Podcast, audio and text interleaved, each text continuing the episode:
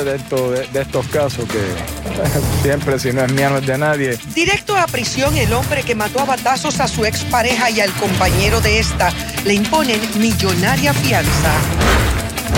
No hay cama para tanta gente. Gobernador reconoce que no podrán hacerle justicia de salario a todos los que se han contagiado con el flu. En PON para ahorrar gasolina, el precio del combustible sigue en aumento y la tendencia al alza continuará.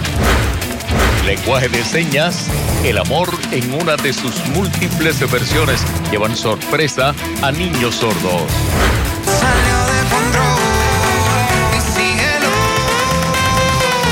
Entre el perdón y las críticas, Farruko recibe el apoyo del género en su conversión religiosa. Tiempo variable nos espera esta semana entre parches de humedad y polvo del Sahara.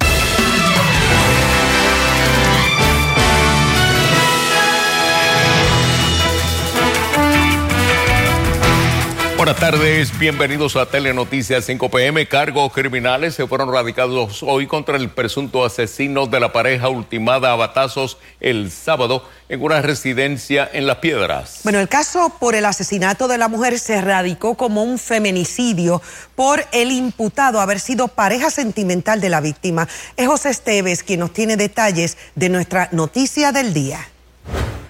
Víctor Sánchez Vélez, de 43 años y residente de Humacao, enfrenta el cargo de feminicidio por la muerte de su expareja Erika Neris Díaz, de 26 años, un asesinato clásico por la muerte de Cristian Molinari Suárez, de 41 pareja sentimental de Erika, y dos cargos por ley de armas por el objeto contundente, aparentemente un bate de béisbol que utilizó para darles muertes. Este poseía un extenso expediente criminal, explicó la policía. Sí, por sustancias controladas, este, ley de armas, así que pues, ella era, había estado eh, también preso por delitos anteriores. Sánchez Vélez se alega penetró la residencia de su expareja en la urbanización San Cristóbal 2 de las Piedras, donde sorprendió durmiendo a Molinari Suárez, al que mató de un batazo en la cabeza. Cuando Erika escucha el ruido y entra a la habitación, la agrede también en varias ocasiones con el mismo objeto contundente. Esta murió dos horas después en el hospital Ryder de Humacao. Ellos habían compartido, este, estaban separados hacía unos meses, así que eh, la constante dentro de, estos casos que eh, siempre si no es mía no es de nadie y tenemos que llegar donde no se debe llegar. Luego de romper la relación de varios meses que tuvo con su presunto asesino, la fémina obtuvo una orden de protección contra este. La misma, sin embargo, se venció el pasado mes de noviembre y esta no realizó ninguna gestión para renovarla.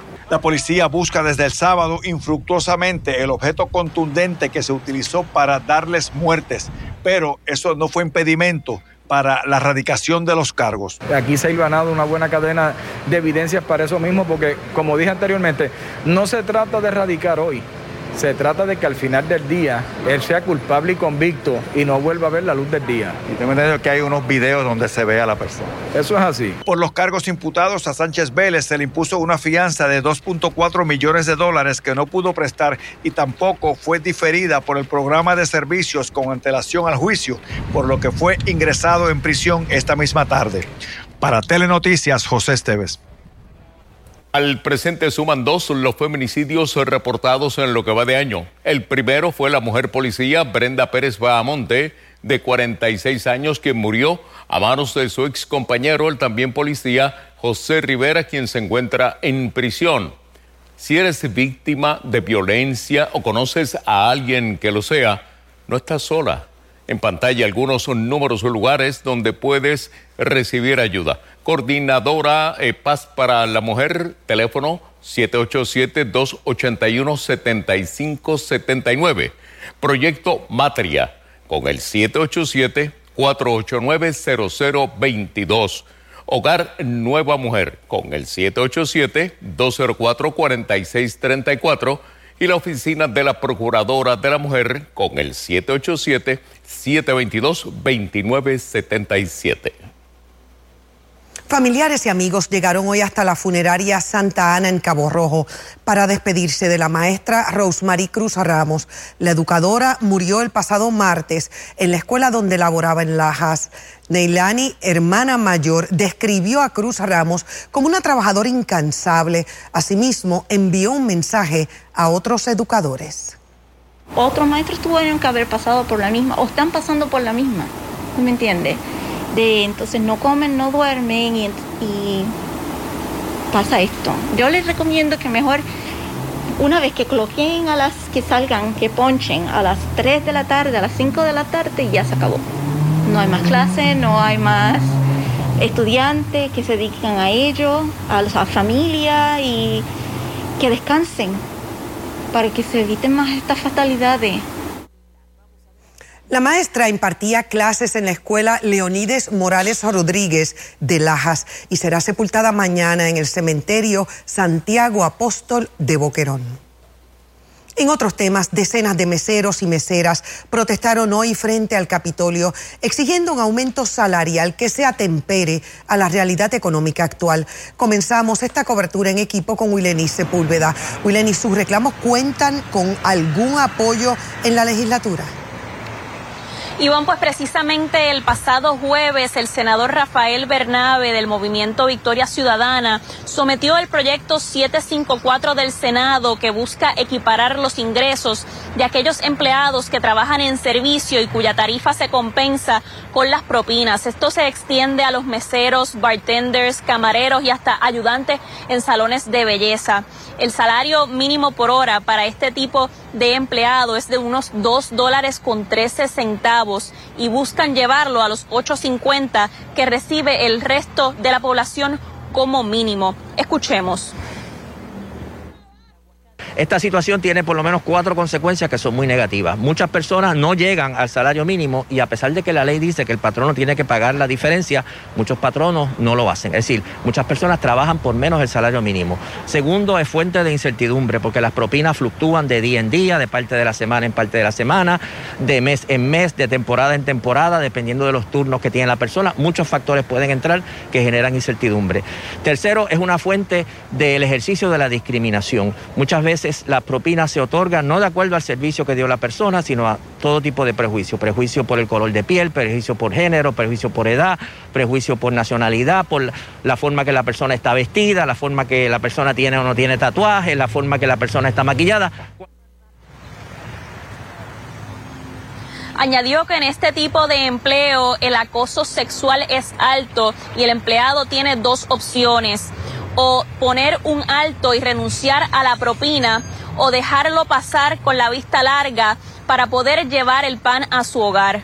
Por otra parte, la Asociación de Restaurantes asegura que los meseros tienen su salario mínimo garantizado y que aún cuando no generen propinas deberían recibirlo exhortan a los trabajadores a denunciar a patronos que así no lo hagan y violen la ley federal que lo dispone. Maribel Meléndez Fontán con la historia. Para un mesero, la propina es mucho más que un acto de agradecimiento del cliente, es parte de su salario. La propina es la vida de un mesero, el salario no lo es, definitivamente. no todos los comensales son agradecidos con su trabajo. Eh, en su gran mayoría puedo decir que tengo la buena fortuna, pero muchos nada que ver. Hay gente que no sabe, otros que simplemente pues eh, no dan propina. La industria de restaurantes cuenta con cerca de 45 mil meseros. Un estudio diligenciado por la Asociación de Restaurantes de Puerto Rico concluyó que el salario promedio de un mesero sobrepasa el mínimo de 8.50 la hora. Es percepción errónea el que un mesero gane solamente 2.13 la hora. Nosotros en la asociación, por W2, hemos visto que tú sabes cuál es la media de un mesero, 18 dólares por hora. En la isla, el salario base de un mesero es de 2 dólares con 13 centavos, bajo la premisa de que las propinas les completan el salario mínimo de 8.50 la hora. De lo contrario, el patrono tendría que completar el déficit, según establece la ley federal Fair Labor Standard Act. ¿Y qué puede hacer un empleado en caso de que patrono se niegue a equiparar el salario mínimo tal y como establece la ley federal? En primer lugar, documente y recopile evidencia. Segundo, siéntese y converse con su patrono y si no hay una acción correctiva, entonces radique una querella ante el Departamento del Trabajo. Y si el patrono no hace su debido arreglo, que vayan al Departamento del Trabajo y se quejen y le digan quién es el patrono para que entonces tomen eh, acciones contra ellos. El presidente de Azore objeta las medidas que buscan aumentar el salario mínimo de los meseros.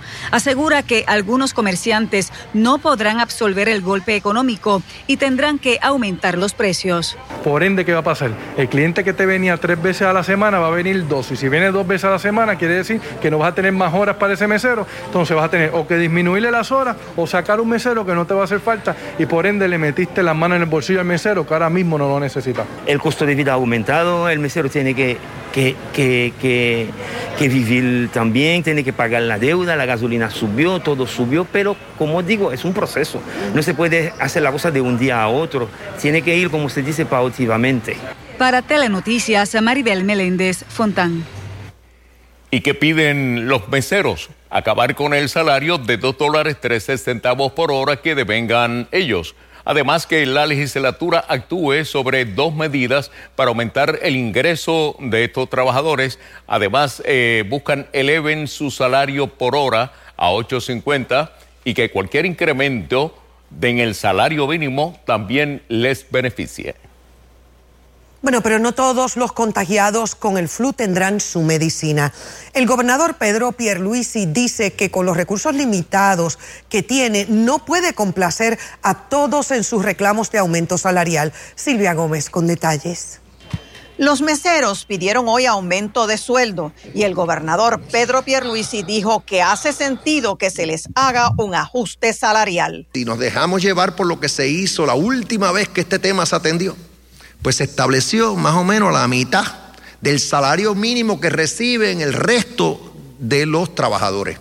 Sin embargo, con relación al pedido de aumento salarial de tantos empleados públicos, dijo que no puede complacerlos a todos. Tenemos recursos limitados, pero me estoy enfocando en las áreas esenciales del gobierno, es decir, seguridad, educación y salud. Y en esas tres áreas, pues estoy atendiendo los reclamos que entiendo que son justos. Ya atendimos a los bomberos. Eh, mi intención es que los paramédicos que laboran para el gobierno eh, central, es decir, para el negociado de emergencias médicas, tengan la misma compensación que los bomberos. El gobernador dijo que no ve con agrado el barril de tocino de sobre 50 millones de dólares a ser distribuido para atender las necesidades de diversas comunidades por los legisladores, propuesto por el presidente de la Cámara, Rafael Tatito Hernández. Sería más productivo eh, identificar entonces, si acaso, incluir en ese proyecto eh, algún reclamo de alguno de estos sectores que es justo y es razonable. Sobre las protestas por falta de acceso a las playas en Dorado, reiteró que las playas son públicas, pero dijo que pedirá asesoramiento a las agencias que tienen jurisdicción. Estas manifestaciones las hizo tras anunciar la segunda fase de inversión de fondos ARPA para el rescate cultural que consistirá de 33.7 millones de dólares para programas culturales y para restaurar y mantener edificios históricos. Para Telenoticias, Silvia Gómez. Bueno, y cambiando de tema, durante las últimas semanas el precio de la gasolina se ha disparado. Los detallistas atribuyen el aumento al potencial conflicto geopolítico entre Rusia y Ucrania, creando especulación en los mercados. Y mientras el precio del barril de petróleo continúa en ascenso, ¿Qué opinan los consumidores sobre el precio actual del litro de gasolina? Bet Sosa informa. O a medianita, este, con 30 pesos, no, ahora son 45 pesos. Es lo mismo, de 30 a 45 son 15 pesos más semanales. El aumento en los precios de la gasolina durante las últimas semanas mantiene preocupados a los consumidores. Los precios se dispararon ahora que el barril de crudo alcanza los 93 dólares. Un recorrido por diferentes estaciones de la capital demostró que la gasolina regular estaba hoy cerca de los 98 centavos. La premium sobrepasaba del dólar con cinco centavos. Cada vez se pone peor y el bolsillo ya sigue sufriendo. Este, más que todo para nosotros, que somos la clase media. Que la gasolina hay que comprarla y es obligatorio, ¿verdad? Este, no podemos hacer nada. ¿Cuánto echó usted ahora? 45 dólares. ¿Y se llenó? Sí. 45 está fuerte. Sí, pero tenía casi medio tanque todavía. Ah, o sea que no. 45 no es el tanque completo. No. Y es que la tendencia alcista en el precio del crudo traerá consigo aumentos en otros sectores de la economía, como por ejemplo la transportación aérea o terrestre y la energía eléctrica, por mencionar solo algunos. Los detallistas atribuyen el incremento al potencial conflicto geopolítico entre Rusia y Ucrania, asunto que ha generado alguna especulación en los mercados a nivel de los mayoristas. Tan pronto haya un disparo, se va a ir para las nubes. Yo estoy esperanzado en que el presidente abra la reserva y, esto se neutralice. La situación se complica con el agravante que representa la alta tasa inflacionaria que refleja la economía local. ¿Qué otros ajustes hace para, para que el impacto en su bolsillo no, no sea tanto? No uso mucho el carro, reduzco un poco el uso del carro. Este, posiblemente tenga que hacer menos viajes. Eh, o por otro lado planificar bien mis eh, viajes para que sean más eficientes. Para Telenoticias, Ivette Sos. Bueno, hoy día de los enamorados es un buen momento, Jorge, para discutir lo que se le conoce como las estafas de romance. Ciertamente, como sugiere el término, es una modalidad en la cual un extraño logra contacto a través de las redes, vía telefónica o de alguna forma de una aplicación de citas enamora a la persona hasta que finalmente eh, la estafa pidiéndole unos chavitos para atender alguna emergencia, pero luego desaparece. Bueno, Walter Soto León nos tiene detalles de estos flechazos que son fraudulentos. Rompen corazones, pero también pueden destruir cuentas bancarias. Se trata de los estafadores de romance. María tiene una amiga que cayó en la trampa. La defalcaron, sí. La defalcaron. ¿Mucho dinero? Sí, mucho dinero. ¿Y no sabes si la persona era de Puerto Rico, si era de otro lugar? Era de otro país. ¿De otro país? ¿Y fue a través de qué red social? Eh, yo creo que empezaron por Facebook y después por WhatsApp, yo creo que fue. Los acercamientos son más comunes en las aplicaciones de citas como Tinder. Una estafa de romance ocurre cuando un criminal adopta una identidad falsa a través de una de estas cuentas y contacta a una potencial víctima para ganarse su afecto y confianza y eventualmente robarles, inventando una emergencia o una historia complicada. Solicitándole dinero, eh, donde quiere que le depositen, ya sea por tarjetas dinero eh, por ATH móvil. Hay timadores que llegan tan lejos como proponer matrimonio. Prometen conocerse en persona, pero siempre inventan una excusa para evitarlo.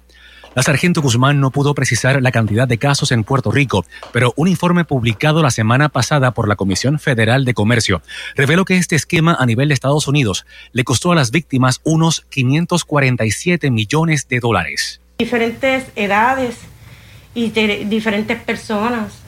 O sea, que no estamos hablando de ciertas personas en particular. Que pensaran bien lo que vayan a hacer cuando le pregunten cómo le preguntan las cosas para que tengan la, a la expectativa de lo que pueda pasarle. Porque hay mucho fraude. Algunas recomendaciones para evitar estos esquemas es que no envíes una tarjeta recargable, prepagada, ni una tarjeta de regalo.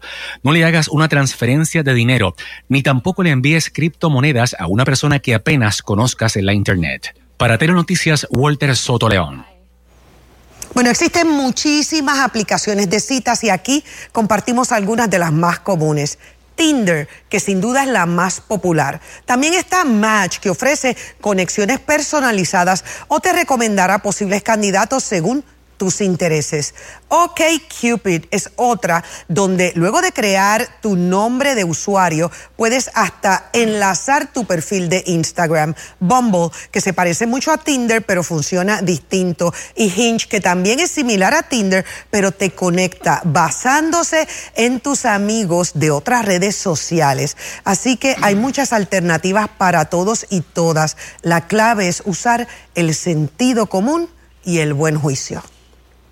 Y en Telenoticias queremos conocer tu opinión. Preguntamos, ¿utilizarías una aplicación de citas para encontrar el amor? 6% respondió que sí, 94% no. Para más noticias, accede a telemundopr.com. Bueno, y hablando del Día del Amor, la Amistad y la Solidaridad, un joven cantante y profesor de lenguaje de señas demostró una vez más su compromiso con la comunidad sorda de nuestro país. Llevó una serenata a los estudiantes del Colegio San Gabriel. Charito Fraticelli nos dice más en el siguiente reportaje. ¿Qué día es hoy? Hoy. Lunes, lunes, lunes. Lunes, correcto. Qué? ¿Qué celebrando hoy? Día especial de qué? De amistad. De amistad, amigo. Día de San Valentín. El anfiteatro del Colegio San Gabriel se convirtió en escenario de una emotiva actividad en donde Abdiel Reyes, conocido artísticamente como Abdi Rey, compartió con los estudiantes de esta institución, reafirmando su compromiso de continuar visitándolos, algo que viene realizando desde los 10 años de edad. Yo estudiaba en una escuela elemental y en el club de señas de niños aprendimos señas, preparamos un show y vinimos aquí como en sexto grado y los conocimos y desde ese entonces me he quedado aquí. Abdi quien trabaja con personas sordas y tiene una escuela donde enseña lenguaje de señas, les llevó una serenata a los estudiantes y maestros con canciones de su autoría.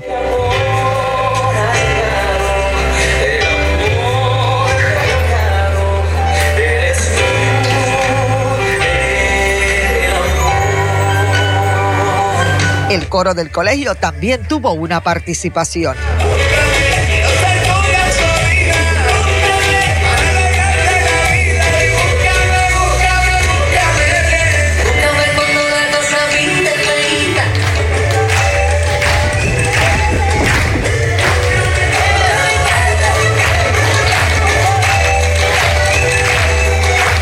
Abdi aprovechó la oportunidad para resaltar la urgencia de mayor visibilidad e integración de la comunidad sorda en nuestra sociedad. Pero lo importante es el corazón, lo importante es poder mirarle a los ojos a, las personas sordas, no tenerles miedo porque son normales. Para Telenoticias, Charito Fraticelli. Pero yo estoy segura que todos disfrutaron y Charito también. Así que Abdi, tremenda iniciativa y ojalá y puedas continuar año tras año regalando amor y felicidad. Definitivamente, de corazón. Este segmento. Sintonizas. Guapa. La poderosa. Y les un vistazo a algunas fotografías del tiempo este día de San Valentín. Vean qué precioso el amanecer desde Ponce. Gracias como siempre a la usuaria Vasca Boricua por esa foto. Linda fotografía también de un bello arco iris en Sidra. Norma Ortiz también lo captó esta tarde. Y es que hemos visto la entrada de algunas lluvias dispersas, también lo que se logra desarrollar con los vientos y la convergencia del calor y la humedad en la tarde. Pero realmente muy poco. Vean a esta hora cielos despejados, Plaza Cam, Costa Cam, Isla Cam, temperaturas agradables 80 grados en San Juan, 79 en la costa este de Puerto Rico, 78 en Calle y la brisa del este-noreste entre 11 y hasta 14 millas por hora. No tengan el radar, sí que tenemos algunos aguaceros hacia el suroeste por esa dirección del viento. Es actividad localmente fuerte, pero bastante aislada entre Guan y Calajas, llegando a Cabo Rojo. También algunos chubascos ligeros entre Sabana Grande y San Germán, pero muy poco queda en la montaña. Modelo de lluvia sugiere que la noche de San Valentín estará muy bonita, despejada y fresca, en especial en la montaña y noten que durante la madrugada sí llega un ligero parche de humedad. Mañana será un día variable, momentos de sol prolongados, pero lluvias en desarrollo, lo que llega con el viento y lo que se desarrolla entonces al interior oeste de Puerto Rico por los efectos locales. Y así se mantiene el patrón de tiempo a largo plazo. Noten que también el miércoles veremos este llueve y escampa porque la brisa va a estar incrementando en velocidad. Así que estamos sujetos a la alta presión que todavía está fortalecida, pero noten que tenemos bruma de camino y es bastante denso este particulado que se anticipa entre miércoles al jueves. Noten aquí el modelo de este polvo del Sahara que va a estar entrando. Es poco común para esta temporada. Puede ser localmente densa esa nube. Miércoles en especial puede afectar la calidad de aire. Precaución personas sensitivas. Y va a continuar el miércoles a jueves disminuyendo ya y eventualmente aire más limpio debe estar entrando justamente para el fin de semana. También el oleaje vuelve a incrementar. Se mantiene el riesgo alto de corrientes submarinas, pero la combinación del fuerte viento y una marejada del norte va a estar provocando advertencias marítimas toda la semana hasta el fin de semana. Con ese vistazo al pronóstico marítimo, regreso a mi próxima intervención.